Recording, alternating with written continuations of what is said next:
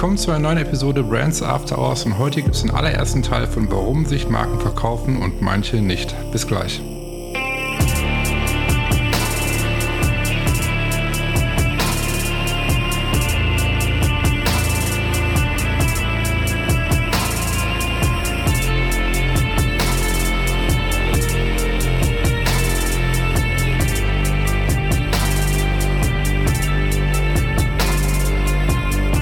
Dass ihr mit dabei seid zu einer neuen Episode Brands After Hours und wie gerade schon vom Intro erwähnt, lautet die heutige Episode, warum sich Marken verkaufen und manche nicht.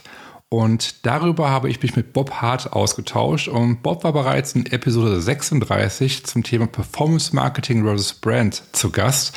Und ja, wir hatten wieder eine spannende Unterhaltung und haben uns sehr, sehr ausführlich ähm, darüber ausgetauscht, warum manche Marken erfolgreich sind und manche nicht und woran es liegt. Und ähm, es ist wieder ein Zweiteiler. So, heute hört ihr den ersten Teil und Teil 2 erscheint nächste Woche Freitag.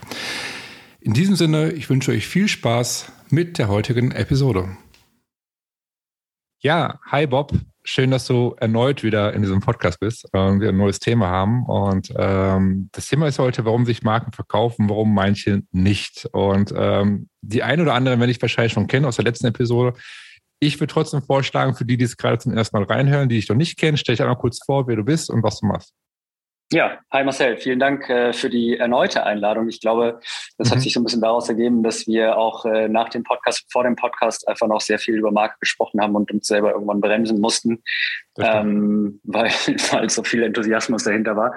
Äh, aber umso mehr freut es mich äh, natürlich nochmal dabei zu sein. Ähm, für die, die mich noch nicht kennen, ähm, ganz kurz ein Wrap-up. Ich habe ähm, meine eigene kleine Marke aufgebaut, ähm, habe äh, eine Werbefilmproduktion aufgebaut und geführt, habe dann schon damals sehr viel aus dem Bauch raus Marke gemacht, äh, aber irgendwann war mir das nicht mehr genug und dann habe ich mich sehr da reingekniet, habe nochmal ein bisschen was studiert und ähm, bin dann zu ähm, nach sieben Jahren Selbstständigkeit zu äh, Project A, einem Operational VC hier in Berlin ähm, habe da Startups ähm, von der Kommunikation und der Marke mit, äh, mit betreut. Und äh, danach bin ich zu einer Digitalmarke von Axel Springer und habe da äh, auch eine Marktstrategie mit umgebaut oder beziehungsweise Geschäftsmodell angepasst ähm, und dann dementsprechend auch eine neue Marke mit konstruiert. Ähm, danach bin ich in äh, ein Startup gegangen, um äh, auch Marke zu machen, habe dann aber leider, wie du sagst, in Startups meistens so ist, ähm, mehr Marketing gemacht und ähm, habe mich dann vor kurzem entschieden, zu äh, Zero 360 zu wechseln. Das ist ein äh, Transformations- und Innovationspartner und für mich jetzt super spannend, weil ähm, ich glaube, dass Marke nicht nur mh, hm, von außen gebaut werden muss, sondern von der Organisation aus, von innen raus wachsen muss. Mhm. Ähm, äh, ich gebe da mal ganz gern das Beispiel, was nimmst ein schöner Apfel, der innen faul ist. Und ähm, genau das äh, mache ich jetzt für ähm, Zero 360 hier in Berlin. Und ich bin sehr gespannt. Äh, ich hatte einen sehr, sehr guten Einstieg und äh, super tolle Kollegen und ich freue mich sehr darauf. Ja, klingt auf jeden Fall mega spannend. Und äh, genau, wir hatten letztes Mal schon einige Punkte vor und nach dem Podcast bes äh, besprochen, worüber wir noch sprechen können. Deswegen äh, für die, die gerade zuhören, auch. Es ist geplant, dass Bob nicht nur einige andere Themen in Zukunft auf, also darüber sprechen werden in diesem Podcast. Also es ist jetzt nicht die letzte Episode mit dem Bob und nicht, dass er irgendwie das falsch versteht oder so. ähm, genau, weil wir halt viele, viele ähm, Themen irgendwie haben, wo wir sagen, okay, lass uns darüber sprechen, das ist mega interessant.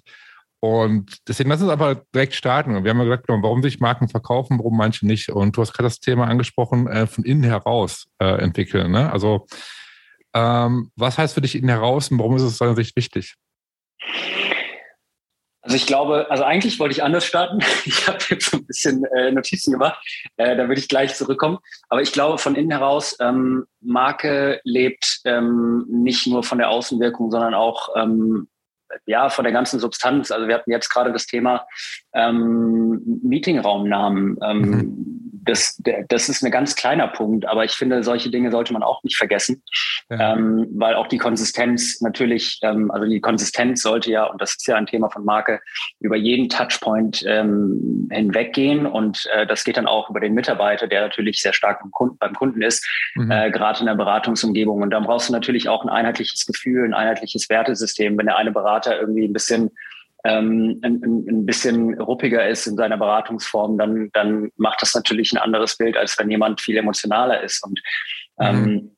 ich glaube, das ist, ähm, das ist genau wie beim Menschen. Also du hast ja auch eine Persönlichkeit, die, also du veränderst deine Persönlichkeit ja nicht jeden Tag und ähm, bist ja von innen heraus so wie du bist. Und genau das ist eben auch das Thema bei Marke, ja. ähm, dass, ähm, dass der Kern einfach, also äh, der, also wir haben ja auch mal schon mal über das Thema Purpose gesprochen. Mhm. Und ich mhm. glaube, das ist so die, die, die am weitesten unten liegende Substanz. Wenn die stimmt, kannst du alles davon abstrahlen. Und das strahlt dann wirklich, also optimalerweise hast du den Purpose, deine Vision, deine Mission, deine Werte definiert.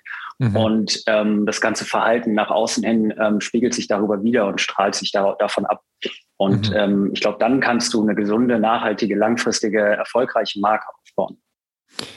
Ähm, ich weiß nicht, ob du das Buch kennst. Du fällt jetzt gerade ein, uh, What Great Brands Do. Kennst du das Buch? Nee, tatsächlich nicht. Ähm, das ist eine Autorin, äh, das Buch ist auch sehr gut und sie spricht auch das Buch in dem, äh, also von, von, Inside Out, also von innen heraus die Marke aufbaust. Und was sie sagt, ist zum Beispiel, dass ähm, ist es, also ich versuche es mal zu übersetzen, äh, sinngemäß, dass sie sagt, okay, ähm, eine Marke ist nicht das, was wir sagen, was sie ist, es ist das, was wir tun. Also ne, von, von innen heraus. Also heißt die Mitarbeiter, wie die nach außen kommunizieren, wie die, ähm, den, wie die kann man mit Kunden sprechen. Also heißt den ganzen Kundenservice, also so Customer Experience, ne, Stichpunkt, mhm. ähm, kann eigentlich erst gut werden oder entstehen durch gute Mitarbeiter, die die Marke präsentieren und leben. Ne? Und mhm. Ich weiß nicht, wie du das siehst, aber ich finde das sehr, sehr passend. Ja, total. Guck mal, Beispiel Amazon ähm, finde ich immer, also es ist immer eine Begeisterung. Äh, ich rufe wirklich nicht gern bei Kundenservices an, aber wenn du mal bei Amazon angerufen hast, dann weißt du, du wirst immer, dir wird immer geholfen. Du wirst immer gut behandelt. Ähm, und dir wird immer geholfen. Jetzt ist natürlich Amazon ähm, vom visuellen Erscheinungsbild ähm, nicht das perfekte Beispiel, aber ich glaube, ähm, wenn du nach außen hin trägst, dass du ähm, eine super, eine super tolle und gütige Marke hast und dann der Kundenservice einfach eine absolute Katastrophe ist. Ähm, letztens mhm. hatte ich sogar den Fall, dass sie gar nicht reagiert haben, nicht ans Telefon gegangen sind, keine Mail geschrieben. dann ist es natürlich eine Enttäuschung und du wendest dich ab von der Marke. Und das ist, das ist wahnsinnig wichtig, dass du nicht nur eine Konsistenz im Design hast, nicht nur eine Konsistenz in beispielsweise deinen, deinen Beraten, sondern wirklich ähm, auf allen verschiedenen Ebenen ähm, lernst du ja eine Marke kennen. Ja. Und ähm, ein ganz spannendes Thema, ähm, vielleicht auch ein Thema für einen zukünftigen Podcast, ist äh, anthropomorphe Markengestaltung. Also du, du versuchst ja ähm, eine Marke quasi zu vermenschlichen ähm, indem du ihr genau das gibst, also diese Wert, dieses Wertesystem, diese mhm. Vision, die es hat ähm, und diesen Purpose, ähm, weil zu, also gegenüber eines Menschen können natürlich ähm, viel mehr, kann natürlich viel mehr und viel schneller Vertrauen aufgebaut werden. Mhm. Und da wir das so kennen, ähm, macht das total Sinn ähm, und ist meiner Meinung nach auch der effizienteste Weg. Und ist ja genauso, wie wenn du einen Menschen kennenlernst, einen neuen Freund kennenlernst in deinem Leben, dann hast du, ähm, wenn du den einmal siehst, zweimal siehst, dreimal siehst, dann hast du irgendwie ein gewisses Verhalten. Und beim vierten Mal, wenn das Verhalten dann auf einmal irgendwie ganz anders ist, mhm. dann wie sollst du dann Vertrauen aufbauen? Und ich glaube, Vertrauen ist eines der, der oder eine der wichtigsten Voraussetzungen, um äh, damit überhaupt Kaufverhalten entsteht oder entstehen ja. kann. Bin ich, bin ich zu 100 Prozent auf deiner Seite, weil äh, das Ding ist auch, was ich immer ganz gerne sage, ist so, ich bin der festen Überzeugung, dass du halt eine Marke kaufst oder dich für ein Produkt einer Marke entscheidest, sage ich jetzt mal, weil es irgendwie zu deiner Identität passt. Ähm, also heißt, dass deine Werte sich mit deren Werten über, also über, über im Einklang sind letztendlich. Also heißt, kann, wenn du jetzt irgendwie ähm, so der Luxusmensch bist, sage ich jetzt mal, ja, und du gerne auf Luxusprodukte ähm, stehst, dann ähm, guckst du auch nach Luxusmarken automatisch halt. Ne? Und das ist, glaube ich, auch ein ganz wichtiger Punkt, dass du als Marke halt ganz klar kommunizierst, für wen ist deine Marke und für wen nicht. Mhm. Ja, also. und ich finde, das ist ein super, super wichtiger Punkt, auf den ich tatsächlich auch eingehen wollte. Ähm, mhm. diese Identifikationsfunktion, die ähm, nicht nur auf der Ebene ähm, Art der Produkte, Kategorie der Produkte stattfindet, ähm, sondern auch auf emotionaler Ebene. Mhm. Und ähm, ich glaube, ich glaube, das war so ein bisschen auch meine Intention, ähm, in diesem Podcast heute zu starten. Und dann würde ich jetzt vielleicht einfach mal eine, eine Aussage in den Raum werfen, mhm. ähm, mit der ich äh, mit der ich starten wollte das Thema mhm. und äh, und zwar ähm, ich bin den Satz mal irgendwann über den Weg gelaufen und fand den super treffend ähm, eine Kaufentscheidung kann nur dann getroffen werden wenn der Schmerz der Investition den wahrgenommenen Wert übersteigt mhm. und ich finde es so super spannend, diese Wahrnehmung, also diesen, diesen wahrgenommenen Wert. Also du hast ja zwei Hebel, einmal, den, einmal die Investition und einmal den, einmal den Wert der Marke, die, die sie für dich hat. Und mhm. ich glaube auch nur dann ähm, beziehungsweise äh, das ist die Voraussetzung für dafür, dass Kaufverhalten entsteht ähm, mhm. in Bezug auf eine Marke. Und da ist natürlich diese Identifikationsfunktion, ähm, unter anderem natürlich auch die Orientierungsfunktion, Vertrauensfunktion, Qualität, ähm, sozial-kommunikative Funktionen. Und das ist das, was du meintest mit dem, äh, mit dem Luxusgütern. Aber ich glaube, diese Identifikationsfunktion ähm, hat, einen, hat einen äh, immens großen Wert, mhm. ähm, weil heutzutage, und ich glaube, das ist auch so ein Grund, warum sich ähm, ähm, manche Marken schlechter oder besser verkaufen. Ähm, du hast auf der einen Seite einen funktionalen Nutzen, der ist sehr, sehr austauschbar. Nimmst du dir mal ein Auto, dann hast du ähm, mittlerweile bei jedem Audi, BMW und VW hast du ähm, elektrische Fensterheber, wahrscheinlich eine Sitzheizung, wahrscheinlich hast du, ähm, also du hast vier Reifen, du hast, also du hast eigentlich mhm. alles sehr ähnlich. Mhm. Und ähm, da kann man sich dann die Frage stellen, okay, warum verkauft sich denn jetzt ein VW anders als ein, als ein BMW? Und genau das ist, glaube ich, diese Identifikationsfunktion, ähm, die dieses Auto natürlich hat, aber nicht diese offensichtliche, sondern eher auf emotionaler Ebene. Und wenn wir das mal runterbrechen, dann gibt es da ein, ähm, ein super spannendes Modell, ähm, das, äh, und das geht so ein bisschen in die menschliche Entscheidungs- und Motivforschung rein. Ich weiß nicht, wahrscheinlich kennen hier alle das Modell der Limbic Map. Ähm, das basiert ja so ein bisschen auf ähm, den Grundannahmen von äh, Norbert Bischoff, der dieses ganze Modell der sozialen Motivation ähm, grundlegend das erste Mal gedacht hat. Mhm. Und dieses Modell besagt eigentlich nur, dass Menschen entscheiden ähm, aufgrund von der Motivation und diese Motivation ist immer emotional. Und es gibt drei Motivationshebel in unserem Leben. Und das ist einmal ähm, die Sicherheit, einmal die Stimulanz oder die Erregung. Und das ist nicht die sexuelle Erregung, sondern die ähm, eher so diese Abenteuerlust, diese Spaßfunktion. Und ähm, einmal, diese, einmal die Autonomie. Und ähm, jeder Mensch hat ein Grundmotiv, was uns innewohnt. Und das entscheidet sich quasi ähm, in deiner frühen Kindheit. Ähm, du hast, ähm, also eigentlich ist es super logisch, wenn du mal einen, einen, kindlichen Entwicklungsprozess dir anschaust, dann hast du in der ersten Zeit ist das Kind super hilflos und ähm, ist auf die Sicherheit von der Mutter angewiesen. Dann irgendwann lernt das Kind zu verstehen, okay, ich bin ein eigenständiges Wesen. Ähm, dann kommt so dieses Autonomie-Denken zustande und äh, prägt sich aus. Und dann hast du irgendwann dieses Alter, wenn äh, deine Kinder dann äh, schon ein paar Jahre in der Schule sind und lernen, okay, es gibt ja auch A, es gibt noch das andere Geschlecht, B, es gibt noch irgendwie, man kann ja auch mal ein bisschen Spaß haben mit den Menschen, man spielt mit den Menschen, irgendwann gehen die Kinder dann auch mal so diese Partyzeit, die man hat, so in der Pubertät. Und diese Phasen, wenn die eine natürliche Ausprägung haben, dann haben wir ähm, in der Regel ein sehr natürlich ausgewogenes ähm, Motivsystem, was uns innewohnt. Aber diese mhm. natürliche Ausprägung kann, glaube ich, in der heutigen Zeit nicht stattfinden, weil jede Mutter, jeder Vater hat irgendwelche Vorbedingungen und auch da sind Motive schon irgendwie angelegt. Mhm. Und so prägt sich dann eines von diesen drei Grundmotiven ähm, stärker aus und die anderen beiden Grundmotive ähm, ein bisschen schwächer. Und mhm.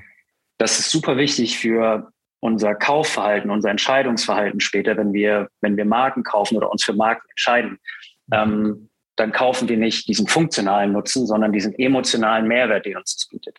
Und wenn du jetzt einen Menschen hast, ähm, wenn du jetzt einen Menschen hast, der das äh, Sicherheitsbedürfnis sehr stark, äh, bei, dem das Sicherheitsbedürfnis sehr stark ausgeprägt ist, dann werden natürlich im Hochpreissegment ähm, viel mehr ähm, Produkte gekauft, die mit diesem mit dieser Emotion Sicherheit besetzt sind. Mhm. Ähm, andersrum hast du natürlich ähm, bei Autonomie geprägten Menschen hast du natürlich eher Produkte, die Autonomie ähm, mhm. mehr ansteuern. Und äh, wenn wir jetzt nochmal ähm, auf das Autobeispiel zurückgehen, das ist ein sehr, sehr gutes Beispiel, äh, weil die sich sehr klar abgrenzen und positionieren lassen. Ähm, dann lässt sich ähm, VW sehr stark im Sicherheitsbereich positionieren, BMW im, im Erregungsbereich und Audi im Autonomiebereich. Und mhm. ähm, das musst du dann eben, also sofern es, sobald es einmal definiert ist in der Markenstrategie, fängst du dann an, das auch so ähm, zur Marke zu konnotieren. Und das machst du dann eben über die komplette Kommunikation, über jeden Touchpoint hinaus. Mhm. Das heißt, wenn du jetzt mal das Beispiel nimmst, um die Kurve fahren, dann kannst du ja auf verschiedene Arten und Weisen sagen, wie komme ich denn um die Kurve? Hm, bei VW könnte man dann beispielsweise sagen, ähm, mit, äh, mit unserem Auto fährst du sicher durch die Kurve, mit äh, einem BMW fährst du schnell durch die Kurve, mit einem Audi fährst du erhaben durch die Kurve. Und mhm. ähm, genau das ist es, glaube ich, dass du da so eine gewisse Konsistenz hast von der Strategie bis hin zur Kommunikation und dass du nicht anfängst zu kommunizieren. Ähm, heute kannst du mit dem VW, also dass du nicht, dass du da nicht nicht, ähm, nicht durcheinander gerätst und sagst, äh, heute sagst, ähm, der VW bringt dich sicher durch die Kurve und morgen ähm, ähm, ähm total, äh, morgen schnell durch die Kurve. Mhm. Da brauchst du halt so diese gewisse Konsistenz. Und ich glaube, genau diese Konsistenz, die auch von innen wieder rauskommt, ähm, die gilt es einzuhalten. Mhm. Und dann kannst du auch genau das Vertrauen und die Identifikationsfunktion dann versteht, nämlich der Mensch, okay, was hat das, was hat dieses Produkt denn für mich ähm, für einen emotionalen Mehrwert, den es mir mhm. bietet? Und erst dann kann Kaufverhalten entstehen. Hi, Susanne von Burnt hier und nach einer kurzen Unterbrechung geht es gleich weiter hoffen, der Podcast gibt dir hilfreiche Tipps und Inspiration für deine Marke. Wir wissen, es ist anstrengend, die eigene Marke, egal ob Unternehmen oder Startup, zu positionieren. Möglicherweise stehst du gerade vor der Herausforderung, mit deinem Unternehmen zu skalieren, möchtest dich neu positionieren oder hast ein Small Business und möchtest gerne die favorisierte Marke für deine Kunden werden. Schaue doch mal auf brandsafterhours.com und klicke oben rechts auf Markeninsights. Dort findest du Blogartikel, Buchtipps und die Anmeldung zu unserem wöchentlichen Newsletter. Über den bekommst du jeden Montag konkrete Insights, die dich bei der Positionierung oder Stärkung deiner Marke unterstützen. Dabei ist es nicht wichtig, welche Ziele du mit deiner Marke gerade verfolgst. Ob du skalieren möchtest oder mit deinem Small Business mehr Kunden gewinnen willst. In dem Newsletter gibt es für jede Situation individuelle Vorgehensweisen, sodass für dich das Richtige dabei ist. Besuche brandsafterhours.com oder klicke einfach in den Show Notes auf den Link. Und schon bekommst du hilfreiche Insights zur Positionierung deiner Marke. Jetzt geht's weiter und ich wünsche dir viel Spaß mit der heutigen Episode. Ich finde das hochinteressant, was du gerade erzählst, auf jeden Fall. Ähm, die, die Frage, die, die, sich, äh, die gerade durch den Kopf geht, ist, ähm, ich hoffe, ich spreche es richtig aus, diese Maslow-Pyramide, die es da gibt, diese ganz bekannte. Ne? Mhm. Ähm, ist nicht relativ ähnlich in manchen Ebenen?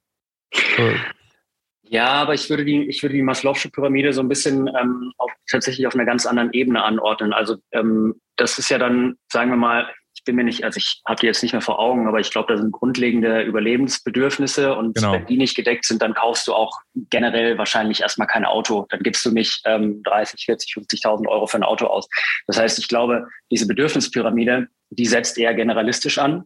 Mhm. Und sobald dann alles, ähm, also auf der untersten Ebene brauchst du natürlich Nahrung. Nahrung kaufst du sowieso. Und dann ist natürlich auch das Entscheidungsverhalten eher anders geprägt, weil dann gehst du wahrscheinlich eher nach dem Preis, wenn du nicht so viel, äh, wenn du nicht so viele finanzielle Mittel zur Verfügung hast. Also ich glaube, das sind zwei komplett verschiedene Modelle, die man ähm, nicht vermischen sollte. Ja, ich, ich habe die, die gerade vor Augen hier, also das die psychologischen Bedürfnisse, Sicherheitsbedürfnisse, ganz, wo es unten anfängt letztendlich. Ganz oben hast du diese Selbstverwirklichung. Ne? Also halt, mhm. das war halt so ein bisschen dann, dass die Selbstverwirklichung heißt, okay, für welche Werte, was will ich haben, wer, will ich, wer möchte ich sein? Weißt du? Mhm. Diese, mhm. dieses Identitätsthema halt. Das hat mich so ein bisschen daran erinnert halt. Und mhm. ähm, da, da war die Frage jetzt an dich, was, wie siehst du das? Okay, das war jetzt eine gute Antwort auf jeden Fall. Also die Beobachtung, die ich gemacht habe, ist, dass viele ähm, Dinge, Produkte, Marken kaufen, die sehr, sehr, sehr teuer sind. Und andere gibt es in dem Bereich, die wesentlich günstiger sind, sag ich jetzt mal, das gleiche Produkt anbieten, als der Mitbewerber letztendlich.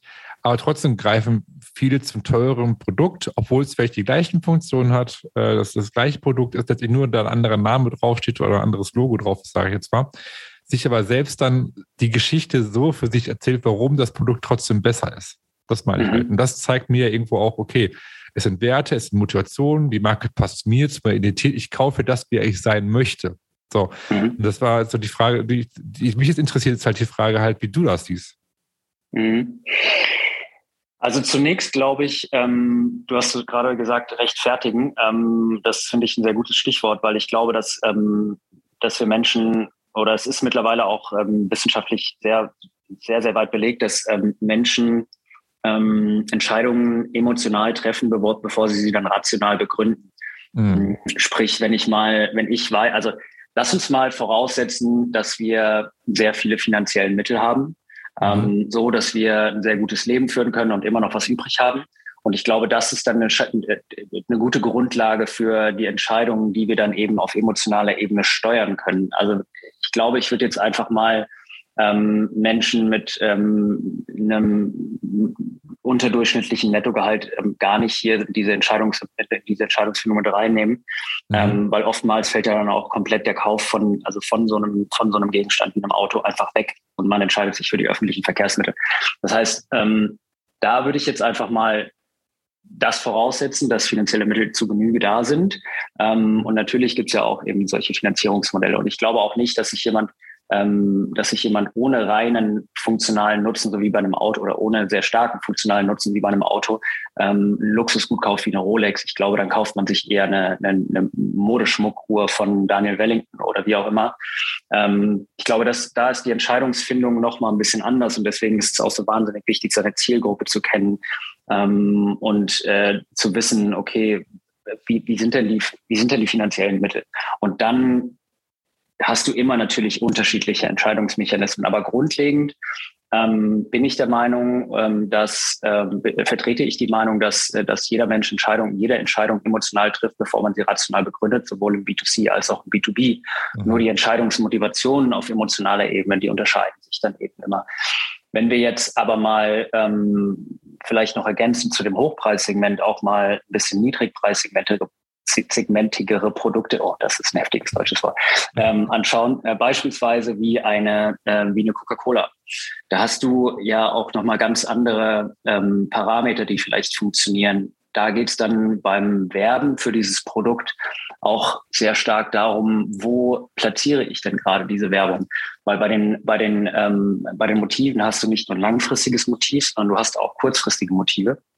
Das heißt, ähm, diese Art von Motive, die sind so ein bisschen auf einen Spannungszustand zurückzuführen. Das heißt, wenn ich von einem sehr viel hatte, wenn ich sehr viel Erregung hatte, dann brauche ich wieder einen Moment, um ein bisschen mit Sicherheit zu kompensieren, um das wieder so ein bisschen zu neutralisieren. Andersrum genauso. Also wenn du sehr viel Sicherheit hast, dann brauchst du mal, ähm, dann musst du mal ausbrechen. Und ähm, manche machen das zum Beispiel in der Beziehung bedeutet Sicherheit, ähm, ist sehr, Sicherheit ein sehr, sehr großer Punkt. Und wenn du während einer Corona-Pandemie ähm, im Lockdown sehr viel bei deiner Familie oder bei deiner Frau, bei deiner Freundin zu Hause bist, dann mhm. brauchst du einfach mal wieder ein Bier trinken gehen mit deinen Freunden. Ich mhm. glaube, das ist, ähm, das ist so ein ganz normales Verhalten, was sich dann irgendwann einpendelt. Und wenn wir jetzt wieder zurückgehen auf, ähm, auf die Coca-Cola, dann haben wir, ähm, nehmen wir mal an, wir sind in der U-Bahn und ähm, du hast in der U-Bahn ein sehr starkes, ähm, sehr stark geprägtes oder sehr stark vorherrschendes Erregungsumfeld. das mhm. heißt, alle Menschen sind fremd, das ist dir unbekannt, es ist sehr viel los, äh, manchmal passieren da unschöne Dinge. Und das heißt, du probierst es dann in dem Moment zu kompensieren und das machst du ganz oft über so natürliche Mechanismen, mittlerweile natürliche Mechanismen, dass du einfach mal dein Handy rausholst und ähm, mal irgendeinem Freund schreibst oder Social Media runterscrollst, weil da sind deine Freunde und das gibt dir Sicherheit.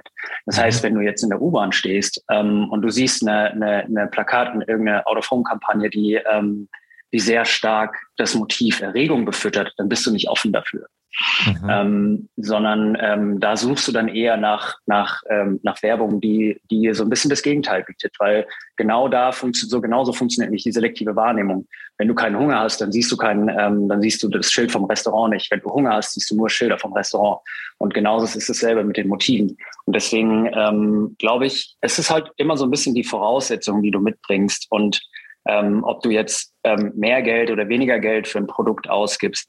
Und ich glaube auch, das ist vielleicht noch zu sagen, dass dieses Modell ähm, nicht als allgemeingültig gesehen werden sollte, sondern eher als Instrument für, ähm, für die konsistente Markenführung. Und ich baue das auch super gerne in meine, in meine Markenworkshops mit ein und äh, stelle dann verschiedene Fragen, ähm, die auf diese Motive einzahlen, weil ich glaube, das funktioniert nicht explizit, das funktioniert sehr, sehr stark implizit. Und Menschen, wenn du Menschen fragst, hey, was hast du denn äh, für ein Grundmotiv, ähm, wissen es viele gar nicht. Mhm. Und dann kannst du so ein bisschen Workarounds schaffen, ähm, indem du Fragen stellst, die genau darauf einziehen. Beispielsweise hatte ich mal in einem, in einem Workshop, äh, habe ich die Frage gestellt, mh, hm, was fährst du für ein Auto und was für einen Motor hast du? Und alleine die Frage, ähm, was für einen Motor hast du, die Antwort darauf gibt dir so viel Aufschluss über dieses, über das, über die Motivwelt von den Menschen, weil mhm. ähm, wenn jemand dir sagt, ich habe einen 3 Liter TDI, 249 PS, ähm, 326 Newtonmeter, dann weißt du, dass du vor einem anderen Mensch stehst als jemand, der sagt, boah, ich weiß nicht, ich habe einen Diesel. Mhm. So, und ich glaube, das sind solche Fragen, wie du genau sowas erfragen kannst, wenn du dann eben mal so eine Markt, eine kleine Marktforschung aufstellst, um äh, deine Zielgruppe besser kennenzulernen. Aber das ist die Voraussetzung, dass du halt genau weißt, mit wem du hier kommunizierst. Das solltest du am Anfang deines Markenentwicklungsprozesses machen. Das solltest du iterativ auch nochmal wiederholen. Ähm, am besten jährlich, um eben die Kommunikation dann vielleicht konsistent anzupassen. Das war der erste Teil mit Bob Hart zum Thema, warum sich Marken verkaufen und manche nicht. Und ich würde mich wahnsinnig freuen, wenn ihr nächste Woche wieder mit dabei seid zum zweiten Teil. Wenn du zum ersten Mal jetzt reingehört hast in diesen Podcast und dir dieser Podcast gefällt, würde ich mich wahnsinnig freuen, wenn du beim nächsten Mal wieder mit dabei bist und diesen Podcast auch noch abonnieren würdest. Ähm, das hilft mir einfach mit dem Podcast weiter zu wachsen, damit noch mehr Menschen wie du von diesem Podcast erfahren. Schön, dass ihr dabei wart und bis nächste Woche. Ciao.